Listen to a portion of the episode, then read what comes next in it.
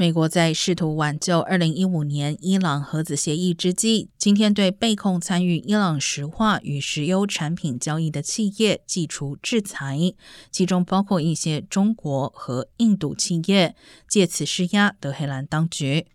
根据国务院声明，中古储运为伊朗石油经营一个企业原油储存设施。银氏船务有限公司则是为一艘运送伊朗石油产品的船只担任船舶经理人。